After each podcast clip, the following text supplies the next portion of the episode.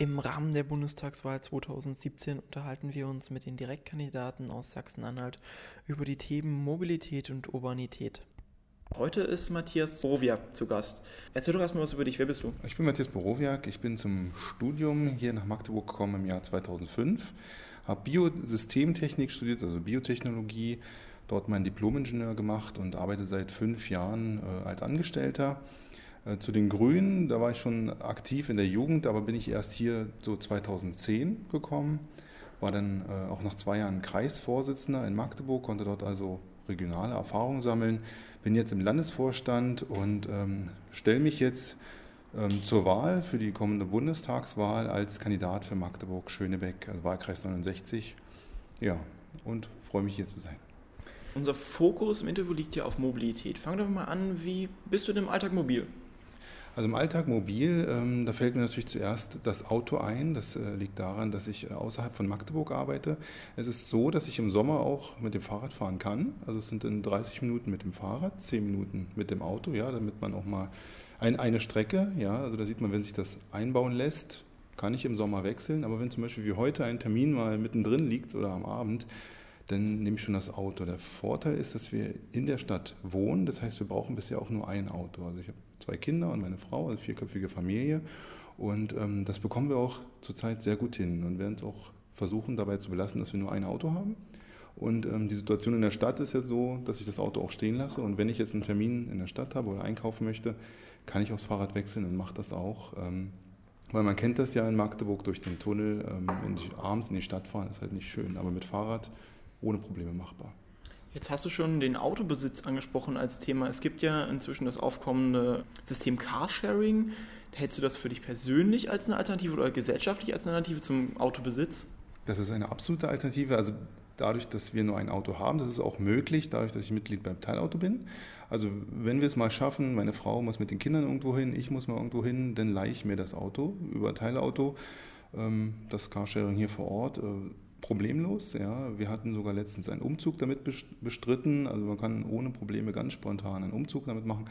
Ähm, das ist die Alternative. Ich habe auch gehört, dass es ein Lastenrad gibt oder geben soll in Magdeburg. Das habe ich selber noch nicht probiert. Aber ähm, ja, kleiner Kleinwagen, Großwagen, ganz unkompliziert in einer halben Stunde gebucht. Ich bin der Meinung, es setzt sich durch. Es gab auch früher schon mal Versuche in Magdeburg ein äh, Carsharing zu installieren. Das war aber noch bevor es sozusagen Internet und Apps gab. Ich denke, dass jetzt durch die, durch die problemlose Verfügbarkeit, ja, durch Apps, dass man schnell buchen kann, dass so richtig der Durchbruch ist und wie man merkt auch sein wird. Ja, man sieht ja die Autos immer öfter auf der Straße. Wie schaffe ich es denn, dass Carsharing noch attraktiver wird, dass weniger Leute ein eigenes Auto besitzen, wir dadurch vielleicht mehr Flächen frei haben und das Auto mehr geteilt wird? Ja, also, also ganz klar ist erstmal die, die Größe des Unternehmens. Also wenn es viel mehr Autos gibt, die man buchen kann, dann wird es nicht zu dem Problem kommen, die ich auch ab und zu habe, dass ich ein Auto brauche und ich merke, ich muss relativ weit fahren, zum Beispiel mit dem Fahrrad oder mit der Straßenbahn, um zu dem Auto zu gelangen. Das heißt, ich muss erstmal die Verfügbarkeit groß halten. Ja. Dann gibt es äh, in Berlin, also ich bin in Berlin geboren, in Oranienburg aufgewachsen, das heißt, ich kenne Berlin und da gibt es zum Beispiel auch Carsharing-Systeme, wo man das Auto dort abstellen kann, wo man möchte. Und man kann dann über das Handy sehen, wo steht das nächste Auto und kann darauf zugreifen. Das ähm, kann durchaus dazu führen, dass die Akzeptanz noch größer wird, weil das Auto eben direkt vor der Tür steht und nicht an einer Station. Ja, also ganz klar, die Größe muss da sein. Es müssen viele Autos im, im Portfolio sein, damit die Verfügbarkeit da ist. Weil wenn ich einen halben Tag suchen muss für ein Auto, wird die Akzeptanz sinken. Jetzt nochmal ganz kurz, was soll die Politik da tun, besonders die Bundesebene? Ja, man kann natürlich, also so eine Autos äh, müssen ja angeschafft werden, ja, das heißt, da kann man äh, über Förderung auf jeden Fall reden. Ähm, ich bin sogar der Meinung über Steuervorteile, ja, also sprich, wenn ich dann so einen Carsharing-Pool habe, dass man dann da entlastet wird. Ähm, da sehe ich ganz große Vorteile und äh, es muss natürlich Parkplatz zur Verfügung gestellt werden. Also bisher ist es so, wie ich, so wie ich mitbekommen habe, dass sich der Betreiber darum kümmern muss, Parkplätze zu bekommen. Äh, er muss dann mit, mit privaten Parkplatzanbietern in Verhandlungen kommen und da könnte natürlich schon die kommunale Politik agieren, indem sie denn dafür spezielle Parkplätze freiräumt, Stellplätze freiräumt und dadurch die Attraktivität erhöht. Jetzt wollen wir das Feld mal ein bisschen aufweiten, wir waren jetzt nur beim Carsharing. Wie sieht denn die Zukunft der Mobilität aus? Wenn wir jetzt 10, 20 Jahre in die Zukunft aussehen, wie soll ein Stadtbild in Magdeburg aussehen? Wie sollen deutsche Städte insgesamt mobil werden?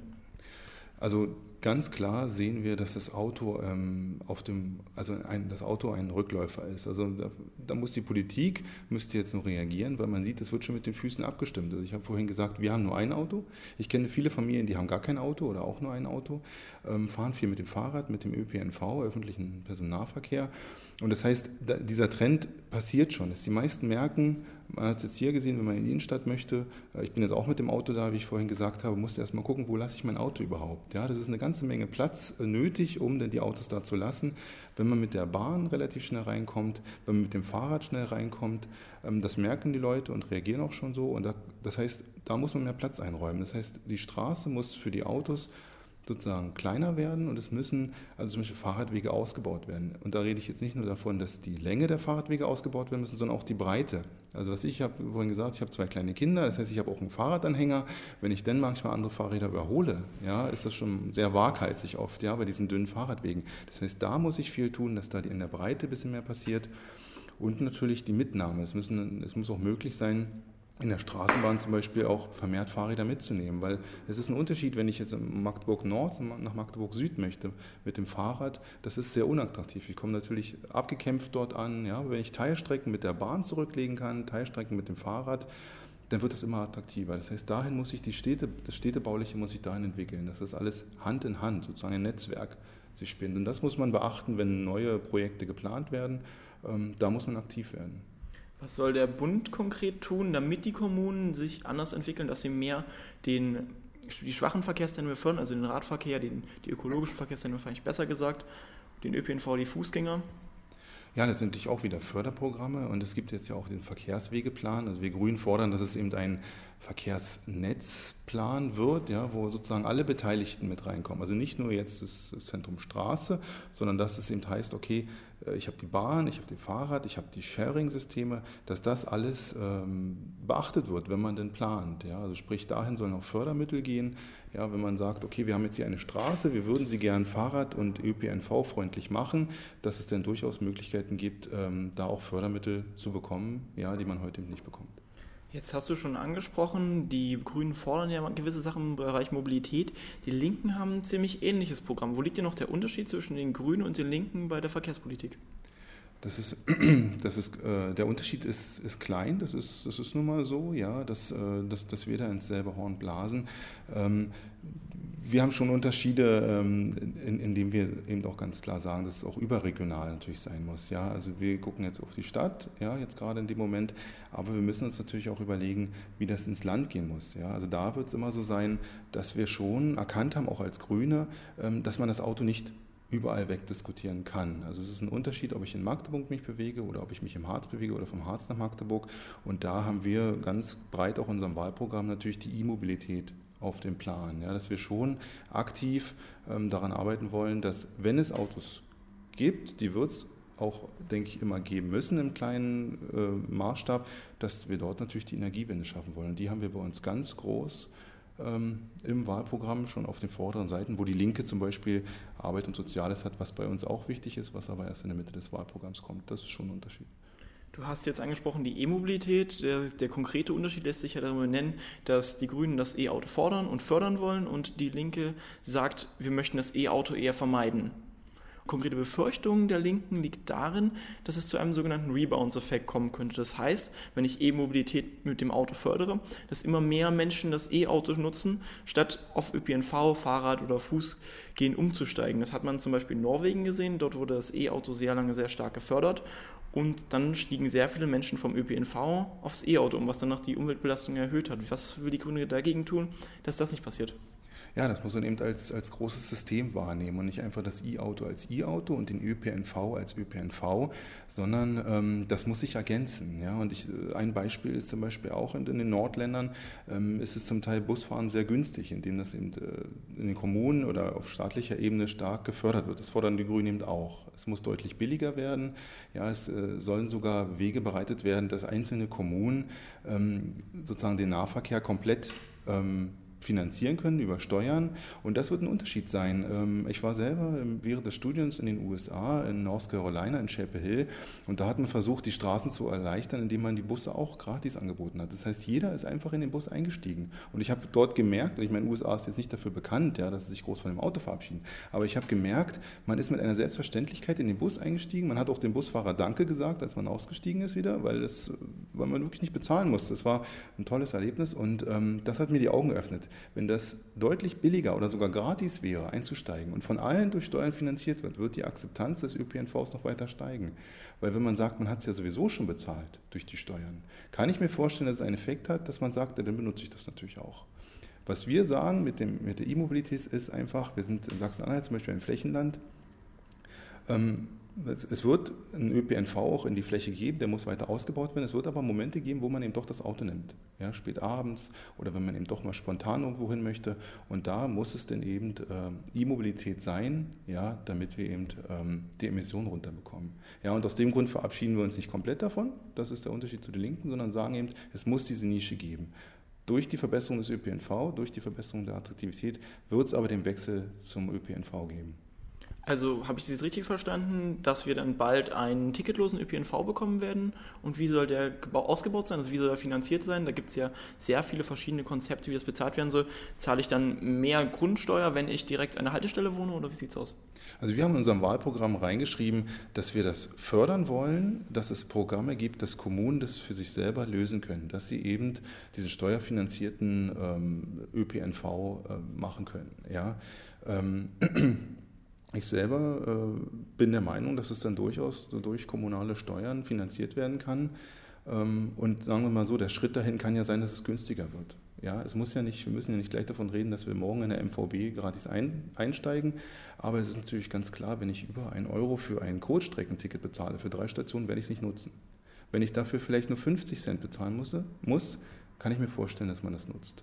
Ja, also das ist die eigene Erfahrung einfach. Ähm, und dahin, den Weg, dafür stehen wir grün, den wollen wir ganz klar machen. Ja, welche Steuer dafür jetzt genau an, äh, angegriffen werden muss, das würde ich den Kommunen überlassen. Ja, das die Fachleute. Und, ähm, aber der Weg dahin muss klar sein. Jetzt hast du erwähnt, es gibt ja die E-Auto-Förderung, die fordert sie, sie ist aktuell schon in Kraft. Es gab vor einigen Jahren die Abwrackprämie. Wann kommt denn die Fahrradförderung? Also wann kann ich mir endlich mal ein Fahrrad mit steuerlicher Unterstützung leisten? Für viele Familien ist es noch schwer, sich ein verkehrssicheres Fahrrad zuzulegen. Das kostet ja dann auch in der Regel so um die 1000 Euro, wenn es lange halten soll und praktisch anzuwenden ist. Warum gibt es da noch nichts? Das ist doch das ökologische Verkehrsmittel schlechthin. Ja, absolut, absolut richtig. Ich kann sagen, warum es das noch nicht gibt, weil die Grünen eben schon lange im Bund nicht mehr mitregieren. Also das, so eine Vorschläge können, so sehe ich das, nur von den Grünen kommen oder von den Grünen sozusagen der Kompass sein für andere Parteien, mit denen, mit denen man in der Koalition ist. Ähm, wir fordern schon immer, dass auch die Abwrackprämie damals, die war ja eben nicht so, dass es eben für Autos gab, die sauberer sind. Ja, das war damals einfach eine Abwrackprämie, um die Wirtschaftskrise, um der zu entgehen. Und äh, wir haben immer gefordert, dass es zum Beispiel an einen sauberen Antrieb gekoppelt sein muss. Das war ja damals nicht so. Und auch jetzt gibt es natürlich Geld für einen neuen Diesel oder so. Ähm, aber auch da äh, ist ja immer noch zweifelhaft, ob, ob, das wirklich so greift, dass es dann viel saubere Autos auf der Straße sein werden. Ja. Ähm, was auf jeden Fall gefördert werden muss, was wir noch lange nicht so gesehen haben, ist zum Beispiel ähm, das E-Bike. Ja, also ich selber habe ja vorhin gesagt, dass ich auch ab und zu ins Büro fahre mit meinem Rad, ja, gerade im Sommer. Aber was passiert, wenn ich eine halbe Stunde auf dem Fahrrad sitze? Ich schwitze natürlich. Ja, das heißt, man kommt dann an, man muss sich erstmal umziehen. Ja, wenn man Kundenkontakt hat, wird das auch unattraktiv. Ja, also für einen Bankangestellten, der jetzt vorne am Schalter steht, der kann, der darf man nicht kleinreden, der kann ja nicht, nicht verschwitzt oder mit einer hellen Frisur sozusagen stehen und die Kunden ähm, empfangen. Ja, das heißt, da muss da könnte die, das Unternehmen oder die Firma schon viel mehr machen und das könnte auch vom Staat äh, unterstützt werden. Einmal finanziell oder eben auch, was man lokal machen kann, ist, dass man eben auch Firmen, die zum Beispiel sehr fahrradfreundlich sind, ja, dass, man die, dass man die auch mal auszeichnet, dass man die auch in die Presse holt, in die regionale Presse und zeigt, guckt mal hier, ihr habt äh, nicht nur Fahrradstellplätze gemacht, sondern ihr habt zum Beispiel auch eine, eine Dusche eingerichtet ja, im, im, Büro, damit sich die, ähm, die Büroangestellten auch frisch machen können, wenn sie zur Arbeit kommen. Also so eine kleinen äh, Bausteine gibt es ganz viele, ähm, das könnte man dann auch in der Richtung vorheben. Wenn die Grünen es fordern wollen, warum steht es da nicht im Bundestagswahlprogramm? Nur im Fraktionsbeschluss steht, dass ein ähm, Lastenrad gefordert werden soll, das einer unbegrenzten Anzahl von Nutzern zur Verfügung steht. Aber nicht immer noch die, der individuelle Radverkehr, da steht noch nicht drin. Warum mhm. ist es nicht da? Ja, weil uns Lasten, Lastenrad ganz klar, das uns als Alternative zum Auto. Also wenn wir das Auto sehen, dann ist es ja mehr als nur Transport. Ja, man hat eben auch das Gepäck, was man transportiert und man fährt auch gewisse weite Strecken. Deswegen haben wir uns natürlich auf Lastenrad und wenn ich mich recht erinnere, sogar auf, auf äh, auch mit elektronischer Komponente ja, äh, verständigt, weil das eben genau der Ersatz zum Auto wäre, dass man sagt, ich bekomme damit auch etwas weg, ja, entweder drei Kinder ja, oder drei Kästen Bier, je nachdem, und ähm, habe aber auch eine E-Komponente drin, die mich beim Fahren unterstützt, dass ich, wie ich sage, eben auch nicht abgekämpft ankomme. Aus dem Grund war das sozusagen unser Pendant dazu. Ähm, in der direkten Diskussion mit dem Fahrrad, ähm, da bin ich jetzt gerade nicht drin, sozusagen, äh, auf, auf Bundesebene. Ich weiß nur, dass aus dem Grund ist halt das Lastenrad reingekommen, was eben sehr wichtig ist, weil das die Alternative darstellen soll. Aber warum das normale Fahrrad nicht? Das wäre doch auch eine Alternative. Also warum muss es denn unbedingt E sein? Ich denke mal, da, ne, da geht es halt um die, um, äh, auch um die Schlüssel, die man hat. Also das normale Fahrrad, ähm, wie gesagt, in der genauen Diskussion bin ich nicht drin, kann mir aber vorstellen, dass die Preisspanne da so, äh, so verschieden ist. Und ich sehe einfach bei dem E-Bike, das wird sich eben anbieten, um zum Beispiel diesen ganz normalen Pendelverkehr abzufangen. Und das ist ja das, worauf wir halt hinwollen. Ja? Also das, da wäre auch etwas, wo man auch über Absetzung von Steuern, ja, was ja dann durchaus auch die Absetzbarkeit von Dienstfahrrädern ist ja auch ähm, mit reingekommen, sozusagen, darüber wird diskutiert. Ähm, das ist eben der große Stil oder der, der, der große Bereich, auf den man eben rauf kann. Aus dem Grund hat es dieser Bereich reingeschafft. Der andere wird noch diskutiert. Ich vermute mal, da werden noch nicht ganz klar sein, welche Schrauben setzt man an, um eine Privatfamilie mit ihrem Fahrrad zu unterstützen. Ja, daher wird das noch nicht so drin stehen. Jetzt haben wir uns über den Radverkehr unterhalten. Gehen wir mal kurz zum Fußverkehr. Wie profitieren denn Fußgehende davon, wenn sie die Grünen wählen? Fußgänger durch den ÖPNV, haben wir vorhin gesagt. Also natürlich eine kleine Strecke kann man immer zu Fuß gehen, wird man auch. Aber sobald es eine gewisse Kilometerzahl überschreitet, und die wird schon drei, vier Kilometer sein, greift man heute eben oft zum Auto. Ja? Oder eben zum Lastenrad, was wir ja drin haben. Und ähm, da müsste man vom besseren ÖPNV ja, profitieren. Das heißt, dass ich gerade Kurzstrecken, ich habe es vorhin schon ange, äh, angedeutet, also gerade Kurzstrecken sind sehr attraktiv für Fußgänger, dass sie mal kurz in den ÖPNV reinspringen. Also wenn es drei oder vier ähm, Stationen sind, ja, die müssten deutlich billiger werden. Also für 1,50 Euro werde ich nicht drei Stationen fahren. Ja, und dann irgendwann gewinnt dann das Auto, weil ich sage, okay, ich fahre jetzt diese fünf Straßen und kann dann aber noch viel mehr mitnehmen. Und das, da muss eben viel passieren. Jetzt reden wir bei Fußgehenden nicht nur äh, über die Normalen, die wirklich zu Fuß gehen, sondern auch über mobilitätseingeschränkte Personen. Wir haben in Deutschland zwar Straßen, die kaputt sind, aber noch viel schlimmere Fußwege. Häufig sind die Absätze nicht ordentlich. Es gibt immer noch Einfahrten, die mit Kopfsteinpflaster gemacht sind. Menschen mit Rollstuhl oder Sehbehinderung können sich da sehr schlecht orientieren, bzw. diese Hürden überwinden. Der ÖPNV ist immer noch nicht barrierefrei. Warum ist das so und das wird getan? Warum ist das so? Weil eben bis jetzt ähm, Verkehr und Mobilität hauptsächlich so habe ich das Gefühl und so wird es auch in der Politik oft gemacht, über, die, über das Auto und über die Straße definiert wird. Das heißt, es wird erstmal gesagt, wir brauchen ein oder zwei Spuren fürs Auto, damit das problemlos läuft.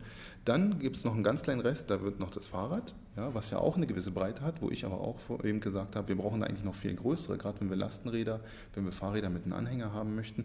Und dann zum Schluss oder mit, mit dem Fahrrad zusammen wird eben der Fußgänger zusammengeschoben. Das heißt, da muss ja was anderes passieren. Man muss erst sagen, okay, ähm, wir haben diesen Bereich, ja, die Fahrradfahrer brauchen den Bereich, die äh, Fußgänger brauchen den Bereich und ganz zum Schluss wird dann das Auto kommen. Und wenn Sie gucken, was wir für Grüne auch für Kommunalpolitik machen, versuchen wir, das Auto dort auch erst als letzte Konstante zu sehen. Das heißt, im schlimmsten Fall ist es eben wie man auch an der großen Diesdorfer Straße sieht, was unser Konzept ist, was wir schon immer fordern, ist, dass dort nachher nur eine Spur ist und es, wird es kann natürlich passieren, dass dann der ÖPNV vorrollt und die Autos als Kolonne hinterher und dadurch wird es unattraktiv in diesem Bereich. Ja, aber dadurch erhalten wir natürlich oder erhöhen wir die Attraktivität für Fußgänger, für Ladenpassagen, denen man auch mehr Platz geben muss, als es dort passiert. Ja, da sehen Sie uns Grüne immer dabei, dass wir sagen, lieber mehr Platz für Fußgänger und Radfahrer und dadurch das Auto etwas einschränken. Im Notfall wird man immer noch das Auto nehmen, um sich das Auto dann mit Gepäck oder mit Leuten, ähm, um, um die zu transportieren. Aber dadurch wird die Attraktivität höher, nur gerade für Fußgänger. Wir reden über die Stadt der kurzen Wege, weil das ja den Verkehr vermindert. Also wir reden über Verkehrsvermeidung an der Stelle. Wie schaffe ich es denn, dass die Stadtteile in sich attraktiver werden, sodass man, wenn man die meisten Wege erledigen muss, nicht mehr, mehr aus einem Stadtteil raus muss, sondern diese auch perfekt mit dem Fuß, äh, zu Fuß oder mit dem Fahrrad erledigen kann? Na, indem ich natürlich Stadt, Stadtteile fördere, ja, in dem dort kleine Lädchen entstehen, in dem dort Leben entsteht, ja, und wir haben ja auch ähm, also Stadtteilentwicklung Entwicklung im, im, im Teilen in unserem Wahlprogramm drin, in dem wir den Quartierskonzepte haben, also in dem wir schon sagen, alles passiert auch im Quartier, ja, also selbst Pflege von Angehörigen über Nachbarn, ja, oder ähm, über den Pflegeservice um die Ecke. Ähm, wir sind letztendlich auch fürs regionale Wirtschaften. Also wir sagen, alles, was vor Ort produziert oder hergestellt, verkauft, vermarktet werden kann, sollte da auch vermarktet werden. Und aus dem Grund passen die Grünen da auch schon in dieses Modell rein, dass wir sagen, wenn das alles um die Ecke ist, brauche ich eben nicht ähm, ein Auto, um zum Beispiel zehn Kilometer zur nächsten Mall zu fahren, wo sich dann alle treffen und dann wieder alle zurück in ihre Häuser fahren. Und wie stärke ich dann konkret die lokalen Anbieter und sorge dafür, dass nicht nur die überregionalen, die großen Center am Stadtrand stärker sind, sondern wie schaffe ich es, dass die stärker werden? Was muss der Bund dort tun?